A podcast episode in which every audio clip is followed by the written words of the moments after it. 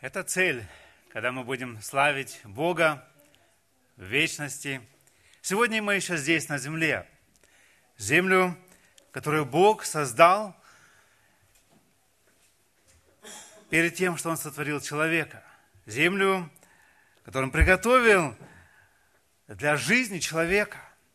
Он дал свет, тепло, дал прорастание различным плодов. И только тогда Он сотворил человека – поселил его здесь, на эту землю, для того, чтобы он здесь жил. И Бог дал целый ряд целей, повелений человеку. Но мы знаем, как быстро человек согрешил против Бога, что он потерял общение с Богом после того, что он наслушался, что он согрешил против Него, что Бог сказал. Но Бог спасает человека по своей благодати через Сына Своего Иисуса Христа, став заместительной жертвой за нас, грешников, за наш грех, даруя нам жизнь вечную по вере, в дар от Бога. Евангелие от Иоанна, 1 глава, 12-13 стихи, нам всем известно, мы читаем, «А тем, которые приняли Его, верующим во имя Его, дал власть быть чадами или детьми Божьими, которые не от крови, не от хотения плоти, не от хотения мужа, но от Бога родились.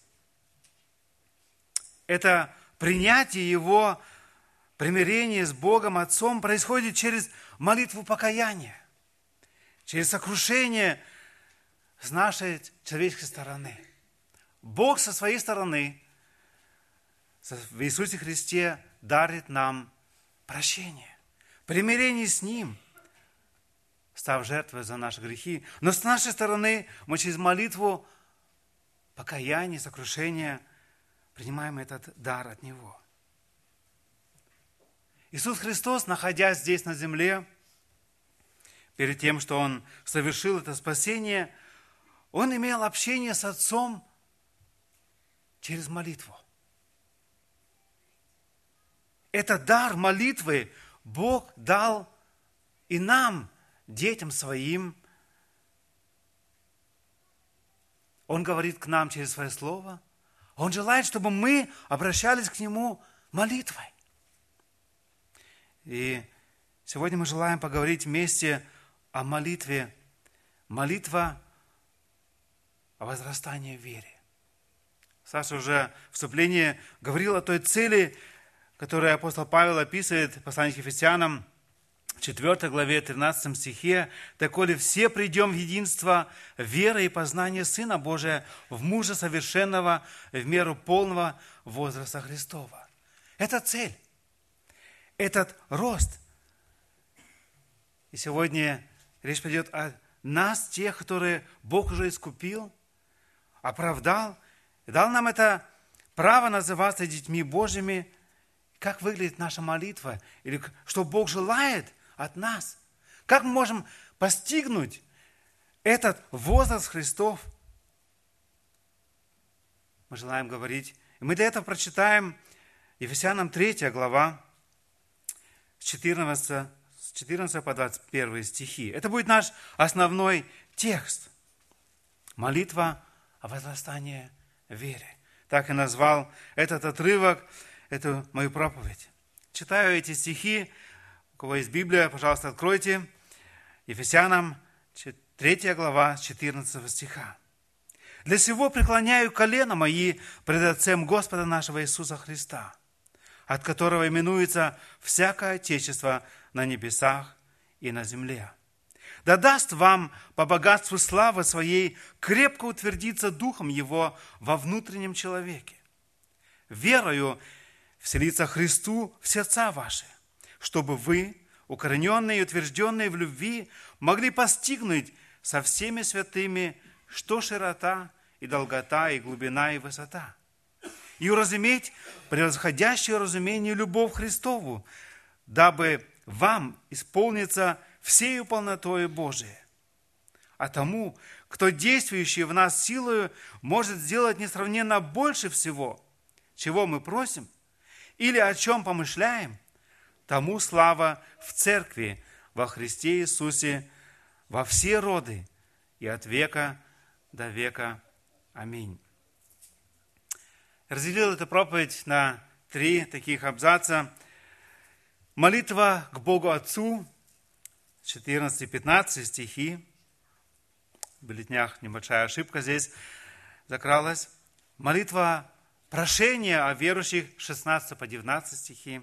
И молитва хвалы и поклонения, 20 и 21 стихи. Апостол Павел, воля Божия, пишет это послание святым и верным во Христе Иисусе. Так мы читаем в первом стихе этого послания к Ефесянам. Апостол Павел знал, что это не его был выбор, что Бог его призвал, и он говорит, воля Божия, пишет это послание, святым и верным во Христе Иисусе. Это мы сегодня. По милости Божией, то, что Господь нас оправдал, мы можем называться сегодня святыми. Это еще не то состояние, которое у нас всегда есть. Но перед Богом мы святые, потому что Христос за нас умер, и Он оправдал нас. Поэтому в 4 главе в начале мы читаем «Живите и достойно вашего звания, звания как святые». В первых трех главах мы читаем о чудном плане спасения, как Бог желал спасти нас, грешников, после грехопадения. Мы читаем во второй главе о том, чтобы были, были мертвы во грехах. Но Бог миловал нас. И как Он сделал это чудо? В третьей главе этого послания мы читаем о великой тайне, о церкви Христовой, о котором не было написано раньше в Ветхом Завете. И как Бог строит эту церковь из живых камней. И в конце этой третьей главы мы читаем эту молитву апостола Павла о верующих, находящихся в Ефесе, но и о всех верующих. Мы будем это видеть еще точнее чуть позже. В четвертой по шестой главы мы читаем о жизни верующего христианина. Итак, первые два стиха, 14-15 стихи этого отрывка – молитва к Богу Отцу. Я прочитаю еще раз эти два стиха. «Для сего преклоняю колено мои пред Богом Отцем Господа нашего Иисуса Христа, от которого именуется всякое Отечество на небесах и на земле». Апостол Павел пишет это послание из тюрьмы, из заключения. находился в римской тюрьме, мы читаем в 3 главе 1 стихом, для сего я, Павел, сделался узником. Но интересно, он говорит, Иисуса Христа. Мы читаем дальше, в 4 главе, «Итак, я узник в Господе, умоляю вас». Мы читаем об этом дальше, и в 6 главе, 20 стихом, для которого я исполняю посольство в узах. Апостол Павел находится сам в тюрьме, в узах, и там, находясь, он молится Богу Отцу. И как он молится? 14 стих еще раз. «Для сего преклоняю колено мои пред Отцем Господа нашего Иисуса Христа». Это великая молитва Павла за церковь и за верующих. По своему значению занимающая, вероятно, второе место после, во всей Библии после молитвы Иисуса Христа, которую Он оставил своим ученикам, после того, что они просили, Господи, научи нас молиться. Матфея 6 главе с 9 по 13 стих мы читаем эту молитву, как всем нам знакомая, «Отче наш». Я возьму только первые два стиха, 9 и 10. «Отче наш, сущий на небесах, да светится имя Твое, да придет Царство Твое, да будет воля Твоя и на земле, как на небе.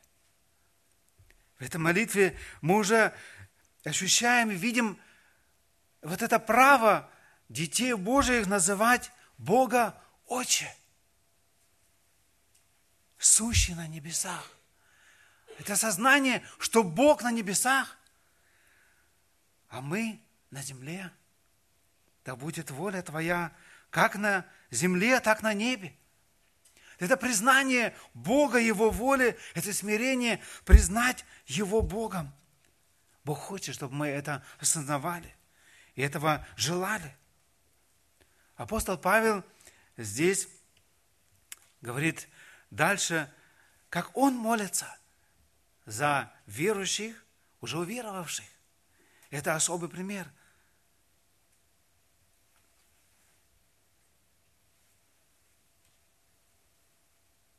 Он уже в первой главе молился этого послания 16 стиха. Я прочитаю тоже несколько стихов, не всю молитву, но с 16 стиха 1 главы Ефесянам. Апостол Павел молится, «Непрестанно благодарю за вас Бога, вспоминая о вас в молитвах моих, чтобы Бог Господа нашего Иисуса Христа, Отец славы, дал вам духа премудрости и откровения к познанию Его, и просветил очи сердца вашего, дабы вы познали, в чем состоит надежда призвания Его и какое богатство славного наследия Его для святых. И как безмерно величество, величие могущества Его в нас, верующих по действию державной силы Его. Апостол Павел видит это чудо которое Бог делает в каждом человеке, который уверует в примирении, которое Бог совершил через Иисуса Христа. его молитва, чтобы просветил очи сердца, чтобы познали Его. Призвание, богатство славного наследия и как безмерно действие державы силы Его. Во второй главе он описывает нас, как я уже сказал, безнадежными. Но как Бог помиловал нас. В третьей главе это тайны церкви. И после этого он опять вступает в молитву в нашем тексте 14 стиха. До сего, для сего преклоняю колено мои пред Отцем Господа нашего Иисуса Христа восхищение Богом заставило Павла преклонить.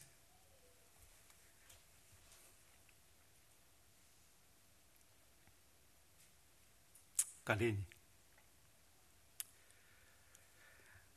Коленопреклонение служит выражением крайней нужды и зависимости.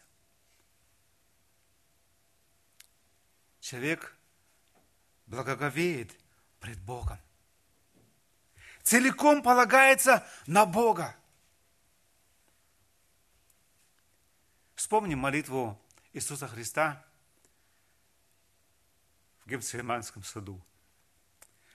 Луки 22 глава, 41 и 42 стихи мы читаем после того, что он оставил учеников и сказал, молитесь. Он сам отошел от них на вержение камня и, преклонив колени, колено, молился, говоря, «Отче, о, если бы ты благоволил пронесть чашу сию мимо меня! Впрочем, не моя воля, но твоя да будет».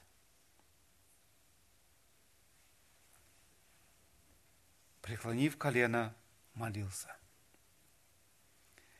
44 стих, мы читаем дальше. «И, находясь в барении, прилежнее молился».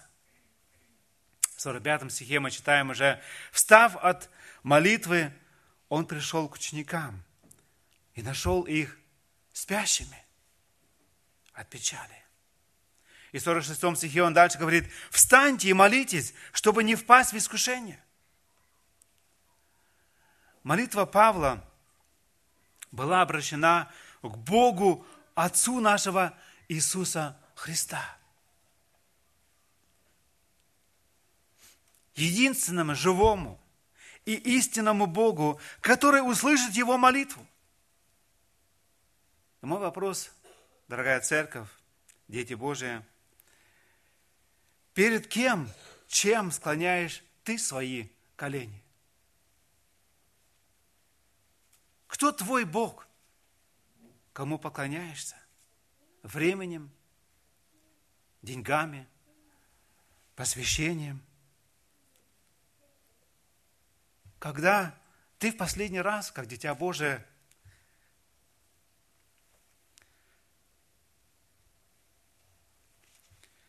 последний раз не смог остаться стоять или сидеть, или лежать, когда тебе пришлось от восхищения Божьей благодати к тебе склонить колени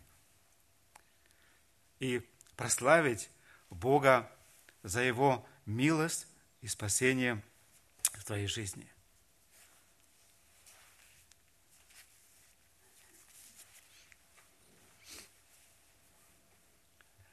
Из книги «Сеется семя», второй том, Якова Левин желал бы здесь э, поделиться одним переживанием, которое он описывает о Джон Весли. Знаменитый проповедник Джон Весли, проповедник, э, в течение 53 лет во всей Англии пережил однажды следующее. За то, что он обличал людей в грехах, его решили убить. Весли был пойман на глухой дороге. Там разбойники схватили лошадь за узду, стянули проповедника и жестоко избили. Джон Весли не сопротивлялся, он только при первой возможности упал на колени и взмолился Господу. Отче Небесный, прости им, Смущенным этими словами глава разбойников неожиданно объявил, не бейте его больше. Затем, обращаясь к Весли, сказал, господин, клянусь, что впредь никто не сделает тебе зла. Я готов защитить тебя, если бы для этого потребовалось пожертвовать собственной жизнью. Имя вождя – была Джордж Клифтон. Ничто не смогло сломить этого гордого человека, но смелость и смирение больного проповедника покорили его. Возрожденный силой Христовой, Джордж посвятил остаток своей жизни проповеди Евангелия своей стране.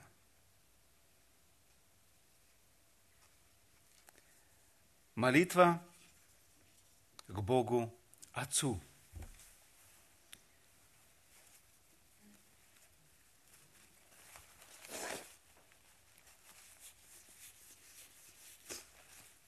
Это огромная привилегия для нас, христиан, что мы можем молиться к Богу Отцу. Он знает нас, как Отец Небесный. Он переживает за нас – и Он желает нам помочь, поддержать.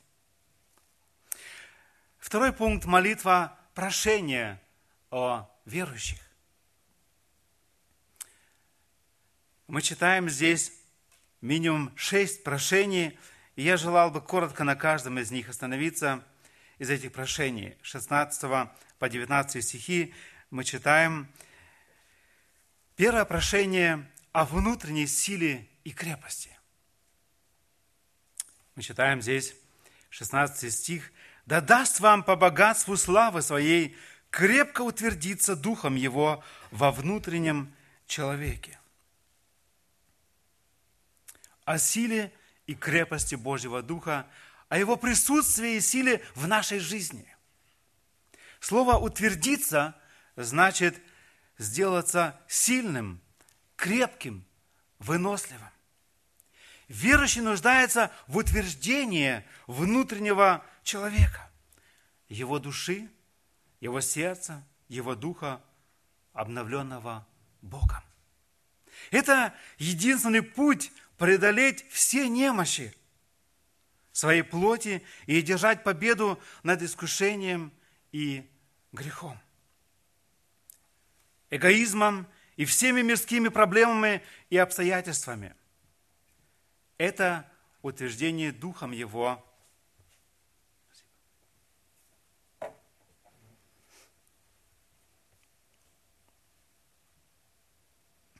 Нам необходимо, чтобы быть тем, чем захочет нас видеть сам Бог. Дух Святой пребывает во внутреннем человеке. Бог возрождает нас через Духа Святого, через Свое Слово. И Он остается залогом в нашем сердце. Наш Бог, Отец, богат славы, как мы читаем здесь, Иисус обещал нам Духа Святого. Деяние 1.8 мы читаем, «Но вы примете силу, когда сойдет на вас Дух Святой, и будете мне свидетелями в Иерусалиме и во всей Иудее и Самарии, и даже до края земли». Если мы чувствуем слабость, мы видим, это невозможно нам – это сделать. Вопрос сегодня к нам. Ищем мы этого, этой силы от Бога, Духа Святого, который обещан и дан нам, всем детям Божьим, без исключения. Невозможно рождение свыше без Духа Святого. Вопрос только, насколько мы Ему даем право жить в моем сердце, насколько мы даем ему возможность это слово нам открывать, потому что без Духа Святого эти буквы будут такими же мертвыми, как для других, но Дух Святой помогает нам это слово понимать и преображать в жизни. И поэтому эта молитва Павла здесь о внутренней силе и крепости. Божьего Духа, Его присутствия, силе в нашей жизни. Это прекрасная нужда, или что значит прекрасно? Это важно, чтобы мы осознали, что мы в этом нуждаемся, чтобы мы молились сами для себя об этой внутренней крепости, но и как Павел здесь молился за других.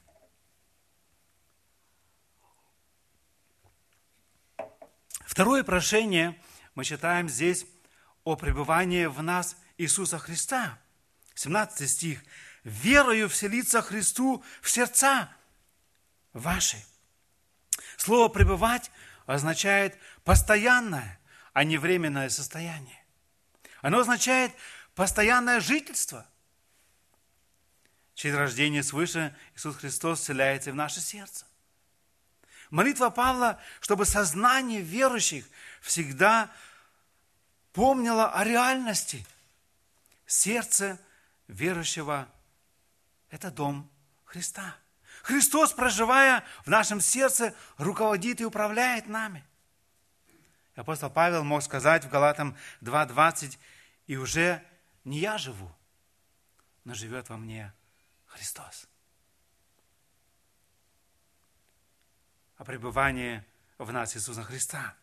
В следующем 18а мы читаем – чтобы вы, укорененные в утверждении в любви,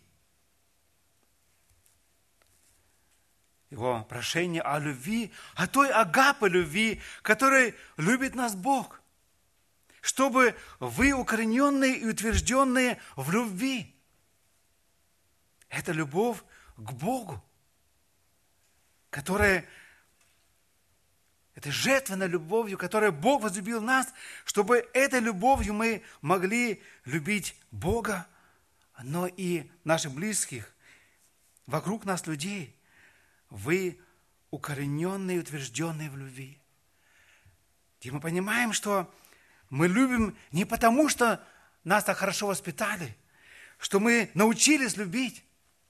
Но наша любовь, она укоренена и утверждена в любви Божией, в Боге. И об этой любви апостол Павел просит Бога. Четвертое прошение мы читаем во второй половине стиха, чтобы могли постигнуть со всеми святыми, что широта и долгота, и глубина, и высота.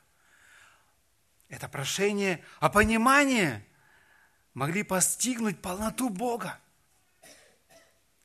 Что широта и долгота, и глубина, и высота. В 1 Коринфянам, во второй главе апостол Павел говорит, а нам Бог открыл. Открытие Бога. Здесь четыре эти измерения – апостол Павел употребляет, дабы мы могли постигнуть со всеми святыми, что широта и долгота, и глубина, и высота. В этом постижении, об этом постижении Бог просит Бога Отца. В-пятых, его прошение, 19 стих, а и уразуметь превосходящую разумение любовь Христову любовь Иисуса Христа и разуметь превосходящую разумение любовь Христову. Ибо любовь Христова объемлет нас. Мы читаем 2 Коринфянам 5 глава 14-15 стихи. Чтобы живущие уже не для себя жили, но для умершего и воскресшего. Ибо любовь Христова объемлет нас. Мы читаем здесь в Коринфянам Здесь апостол Павел просит, чтобы мы уразумели эту превосходящую любовь Христову. Когда мы видим, как Бог спасает людей, мы удивляемся. Но Бог хочет, чтобы мы больше и больше еще уразумели Его любовь к нам, как Бог, Творец Вселенной в Иисусе Христе принимает образ человека. Настолько Он смирился для того, чтобы умереть за нас, грешников. Бог принял решение прийти в сферу времени и принять образ человека. Не только на определенное время, нет, во веки веков. Всю вечность мы будем с Иисусом Христом, рядом с Ним, и Он будет как Сын человеческий, рядом с нами. Бог дает нам право называться братьями Его. И это понимать, видеть эту любовь Христову к нам, она вызывает к восхищению.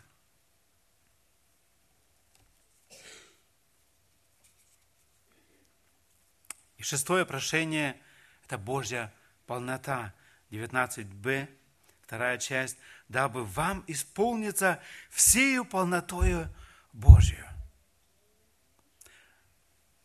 Дабы вам исполниться всею полнотою. Не быть младенцами, как мы читали, но вырасти. Не просто общение христиан иметь, но через то, что мы имеем это познание Бога, познали полную, именно вот это, исполнится полнотой Божьей, мы выросли, мы понимаем Бога, мы становимся зрелыми христианами, где мы не только принимаем от других, поставленных Богом, но где мы сами начинаем заботиться о других, нести Евангелие, строить церковь, созидать, где Бог нас употребляет. Мы становимся зрелыми христианами, когда это является частью нашей молитвы, когда мы молимся о себе, о том, что мы здесь прочитали, когда мы молимся о других, когда мы осознаем, что важнее всего. Да, я за то, чтобы мы молились о нуждах, о здоровье и много-много другом. Но самое главное, Мы видим в этом примере апостола Павла, как он молится о верующих в этой молитве. Подобную молитву мы находим и в послании Колоссянам. Мы знаем, что и это послание Колоссянам было также написано из тюрьмы, почти одновременно. Одинаковых стихов и подобных стихов в этих двух посланиях 75 и 155 стихов. То мы понимаем, насколько похожи эти два послания. Это желание нашего роста, но и этой молитвы для верующих. И третий пункт – это молитва хвалы и поклонения. 20 стих. «А тому, кто действующий в нас силою, может сделать несравненно больше всего, чего мы просим или о чем помышляем, тому слава в Церкви во Христе Иисусе во все роды от века и до века. Аминь. А тому, кто действующий в нас силой может сделать несравненно больше всего, чем мы помышляем.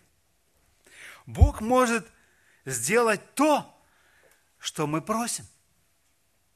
Ибо Он могуществен и все властен. Все, о чем помышляем. И это много, о чем мы мыслим, или? Бог силен все это сделать. К этому Богу, Отцу, мы молимся, мы Его дети. И мы имеем право молиться об этом. Но второе, о чем пишет этот текст, о чем восхищается апостол Павел, он говорит, что он силен несравненно больше всего, чего мы просим и о чем помышляем. Он силен сделать. Превыше того, о чем мы можем помыслить. А Иисус, возрев, сказал им, мы читаем Матфея 19, 26, человеком это невозможно. Богу же все возможно. Насколько мы знаем лично этого Бога, Отца? Насколько мы приблизились к Богу, что мы знаем Бога таким, что Он отвечает на наши молитвы? Что у нас общение с Ним, как я люблю говорить, на «ты» очень близкое. Потому что мы желаем исполнить Его волю. И мы знаем, о чем мы, нам надо молиться, о чем нет. Конечной целью Бога в ответ на наши молитвы и исполнение наших прошений является Его прославление. Его прославление, как мы читаем здесь, в церкви, во Христе Иисусе – Сегодня Бог желает, чтобы здесь звучала хвала и поклонение Богу в церкви, где мы восхищаемся Богом, где мы не можем молчать. И Бог хочет, чтобы эта хвала и поклонение Богу были не только здесь временно в церкви, во все роды и от века до века. Аминь. Это будет то, что мы будем делать всю вечность. Мы только что пропели перед проповедью, что мы будем петь славу, хвалы Богу. Но эта хвала Богу начинается здесь и сегодня, конкретно в нашей жизни. Мой вопрос сегодня, дорогая церковь, к нам. Насколько наши молитвы похожи на молитву апостола Павла? Молитва отражает наше смирение или выражает наше смирение, наше неумение. Я не могу. Я нуждаюсь в помощи. Осознание и неумение.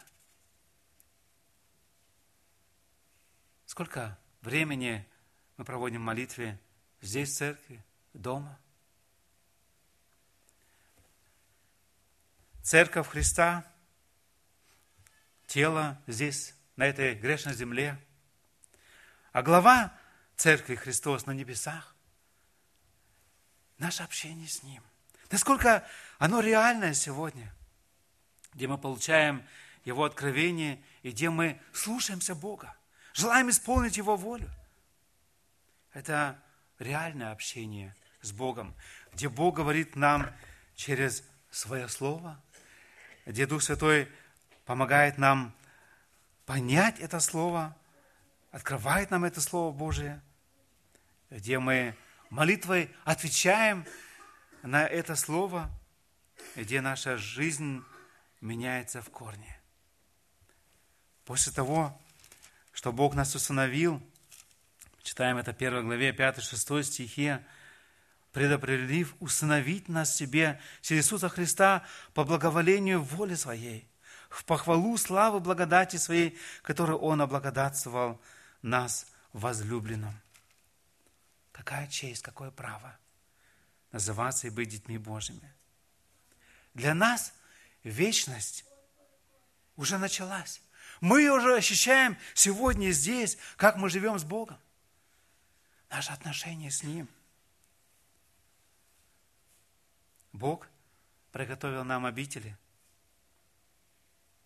И верой мы уже можем это осознавать. Мы можем уже радоваться.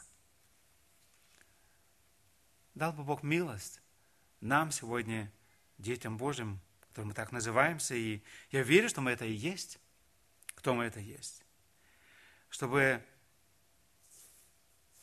наша молитва, возможно, в корне поменялась чтобы она стала больше похожей на эту молитву апостола Павла. За нас самих, за наших детей и внуков, за близких вокруг нас людей.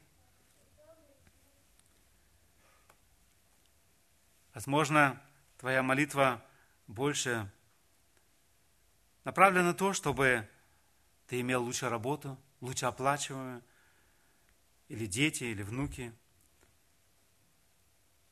Возможно, больше о здоровье,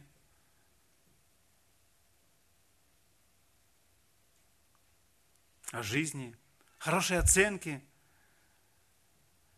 хорошая работа. На что мы ставим сегодня акцент? Это большой вопрос. Возрастание, зрелость видна в нашей жизни. Она будет отражаться в нашей жизни. Это молитва о возрастании.